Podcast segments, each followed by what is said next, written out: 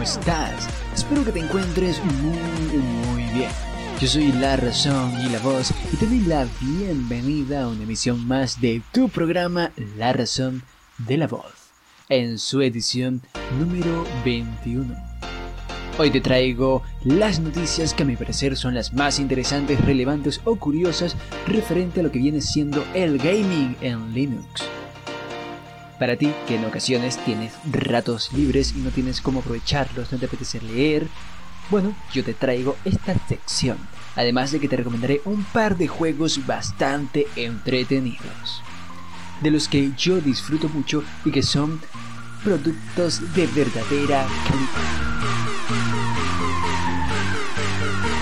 Hace un tiempo, un seguidor con el que interactúo de vez en cuando y de cuando en vez, llamado Daniel de Tearen, me sugirió hacer una sección de noticias de Linux, pero viendo que hay portales hispanos que hacen una labor excelente y de gran calidad, pensé que no era necesario, y siendo yo un usuario bastante modesto de Linux, que está muy pero muy lejos de ser un experto o dominar medianamente decente el tema, o de tener conocimientos que hagan mi opinión algo realmente relevante, decidí no hacerla.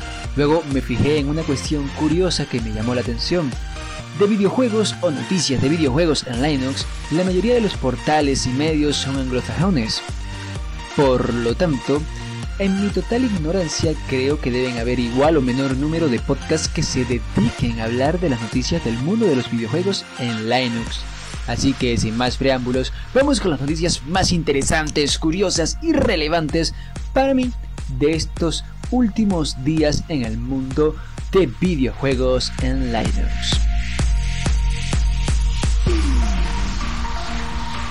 Abramos como lo más reciente y lo más fresco. Se presentaron Beyond Blue y Endless Mission en el EGX, EGX el, a principio de años. Ambos videojuegos, como dije, estuvieron presentes a principios de año. EGX es un evento muy grande e importante en Reino Unido, The United Kingdom. Empezando por Beyond Blue, el cual es el aparente sucesor espiritual del Never Alone, quien fue el ganador del Eline Medias 2014 BAFTA, que es el British Academy Games Awards. Son premios entregados anualmente por el BAFTA para honrar los logros sobresalientes en creatividad dentro de la industria de los videojuegos, el cual se encuentra disponible en Linux, Mac y Windows. Pero hablando más de Beyond Blue, nos pone en la piel de Mary, una científica que busca desentrañar los misterios y secretos del océano.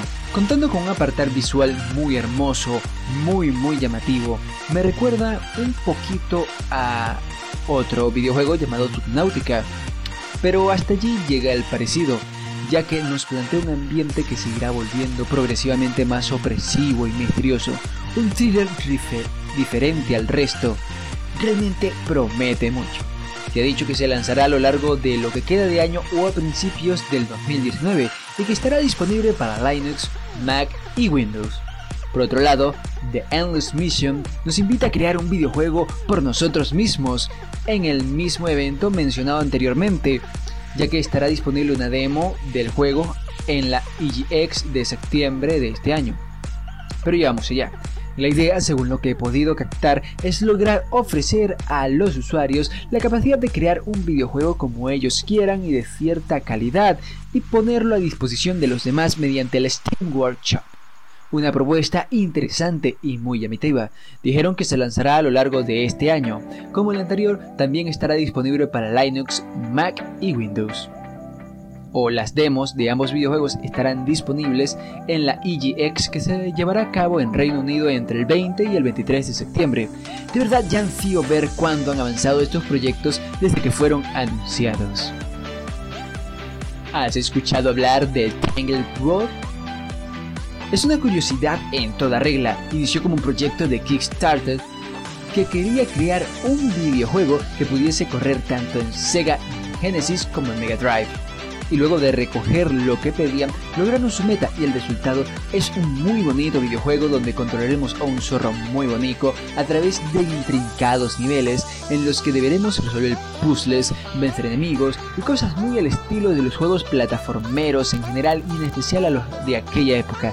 Su estilo visual es de 16 bit y es hermoso un deleite para los ojos. A diferencia de los anteriores, Tanglewood se cuenta con fecha de lanzamiento y es el 14 del presente mes, agosto, es decir, que en aproximadamente 8 o 7 días estará disponible. Y hasta hace muy poquito anunciaron que también estará disponible para Linux. ¿Le darías una oportunidad? De un plataformero pasamos a otro, y es que seguramente este próximo juego te sonará mucho más. Se trata de ni más ni menos que Dead Cells.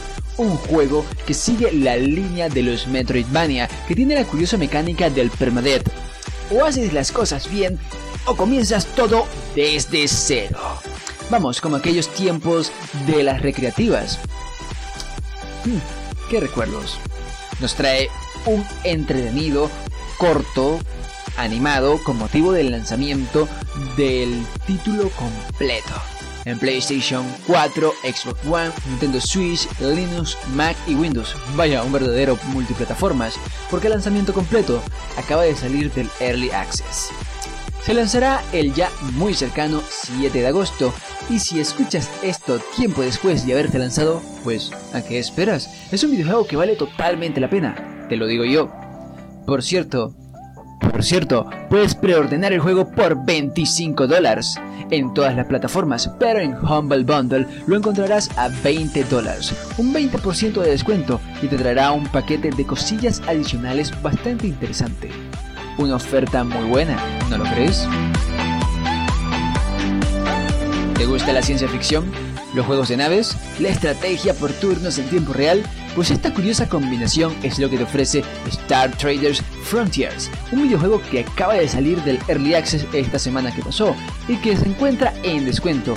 Es un juego extenso, complejo y muy completo, con mecánicas interesantes de intercambio, de tradeo, de mercado, y clanes. Las batallas son lo típico que encontrarás en los juegos de estrategia por turno con algunas adiciones que la vuelven bastante interesante.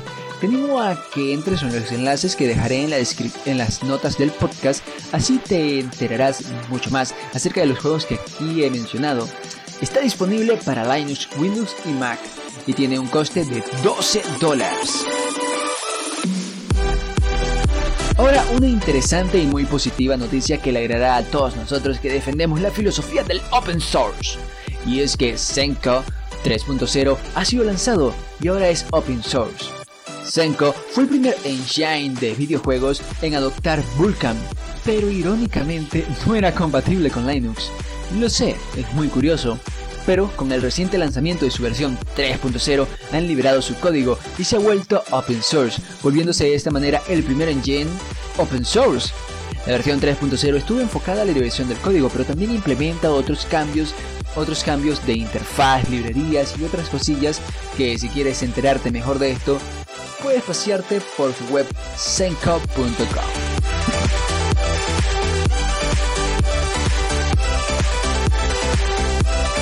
Y ahora algo que seguramente estabas esperando.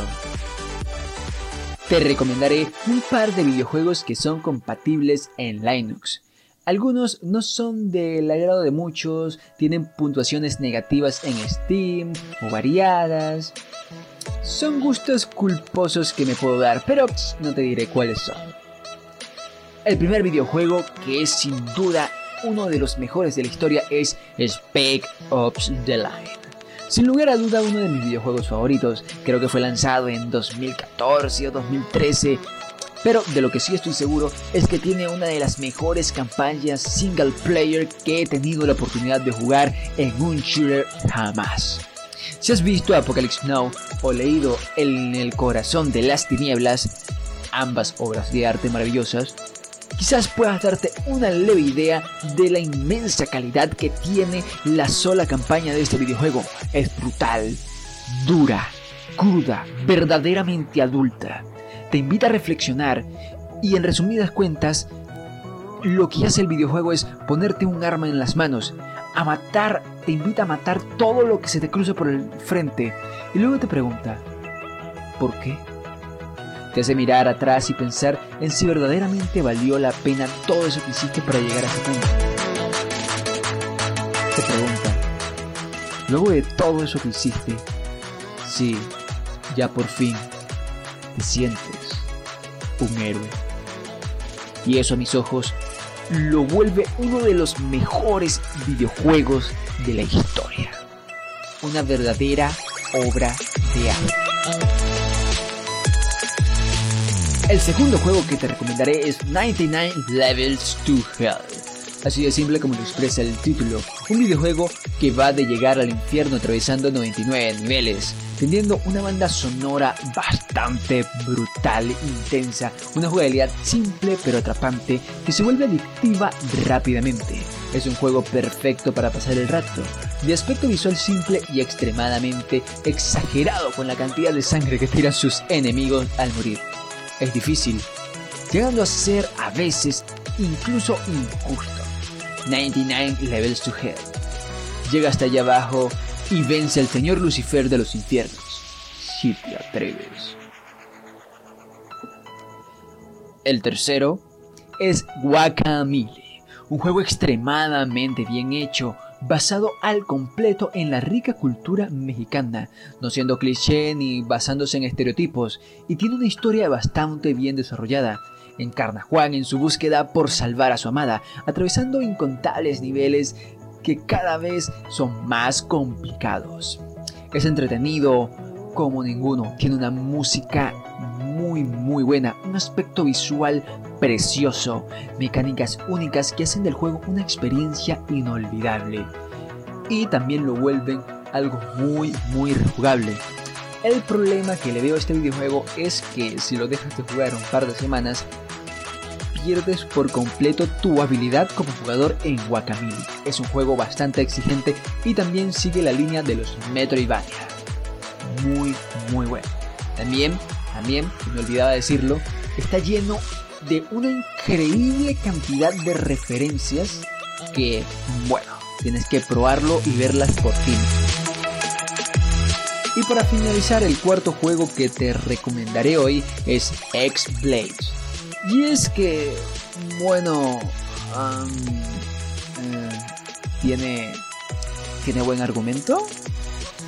Sí, sí, sí, mucho argumento. Bueno, no, ya en serio. La jugabilidad es muy entretenida, el personaje sí, sí, sí, sí, sí, sí, va en traje de baño por allí. Pero, pero, pero, eso no es lo importante aquí. Lo importante aquí son las mecánicas del juego y la historia.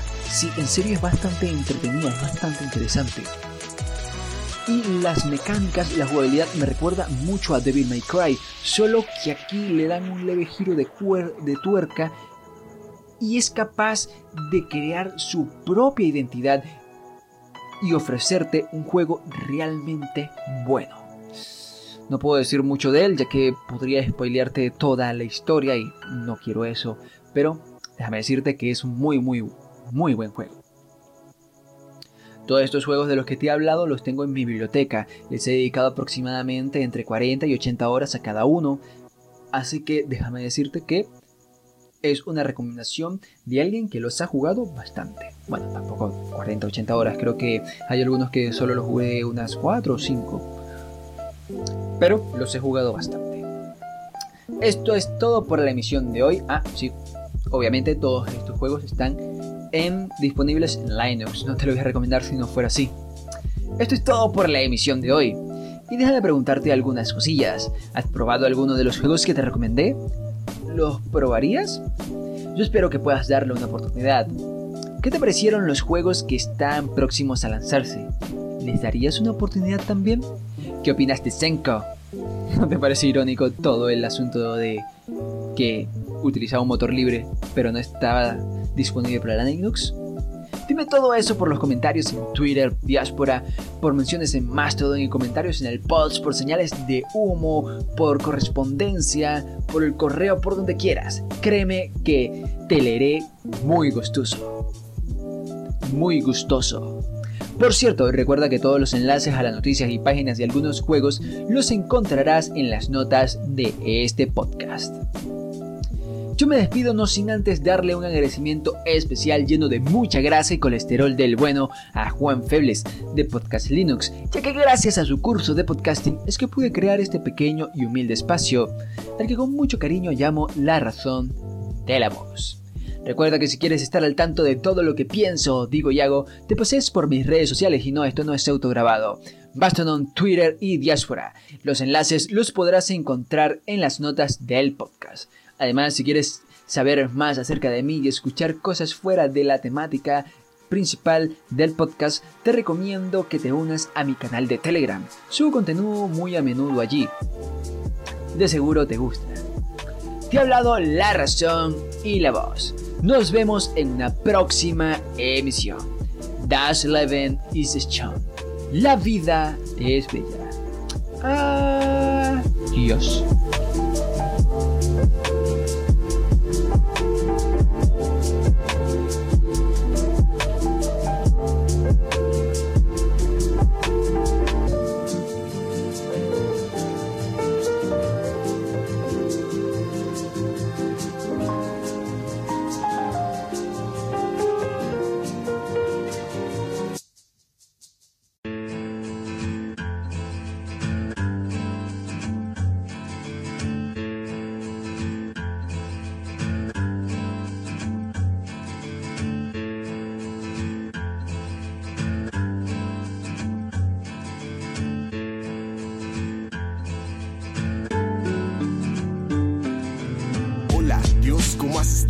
Hoy te escribo esta carta pues tengo unas preguntas que me han causado en estos años gran preocupación y espero puedas aclararme cada situación. El día de hoy vi unas personas discutiendo porque no se ponían de acuerdo en la interpretación de las palabras que la Biblia carga en su interior. Quizá porque hablan en parábola, supongo yo. Aunque también pues la otra vez miré por la TV que musulmanes radicales mataron a tres blogueros que fueron ateos dentro de Bangladesh por oponerse a las creencias y atacar la fe. Yo opino deberías decirnos cuál libro está bien. Si la Torah, el Corán, la Biblia para evitar que la gente viva equivocada o cree conflictos de la nada y que se eviten muertes en tu nombre. ¿Tú qué crees?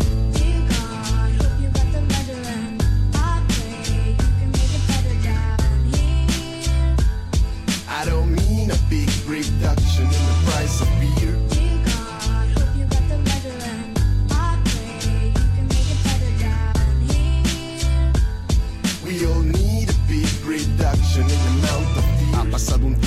Recibido respuesta. Supongo estás ocupado, espero cuidando al planeta. Aunque me hace dudarlo el que no pueda ver lo que haces, pues nadie te ha visto y quien lo ha dicho al manicomio fue. Pero aún así espero que existe una razón, ya que te malentiende cada humano y entiendo muy bien por qué. Lo que no entiendo es que pretendes ocultándote. ¿Sabes lo que ha causado que la gente crea por fe? Si existe el cielo y el infierno, ¿a quién verás arder? En serio, a todos los que nunca siguieron al pie de la letra cada mandamiento que dicta tu Pero que hay de todos los que nunca pudieron creer en la religión verdadera por el hecho de nacer en otra nación. Y si no importa la creencia, entonces qué razón hay de permitir que religiosos sean tu voz.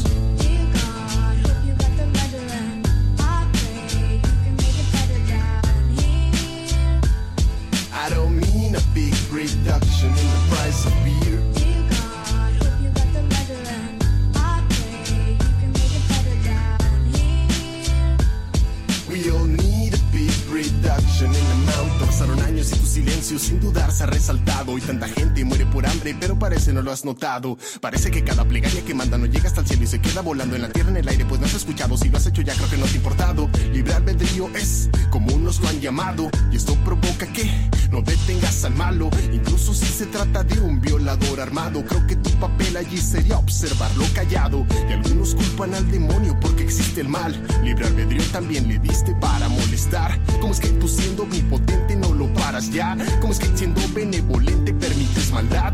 El no aportar defensa al mundo pudiendo aportar te ha convertido entonces en un cómplice de este mal. Pero ahora que me he puesto bien a reflexionar Quizás no seas malvado sino un invento más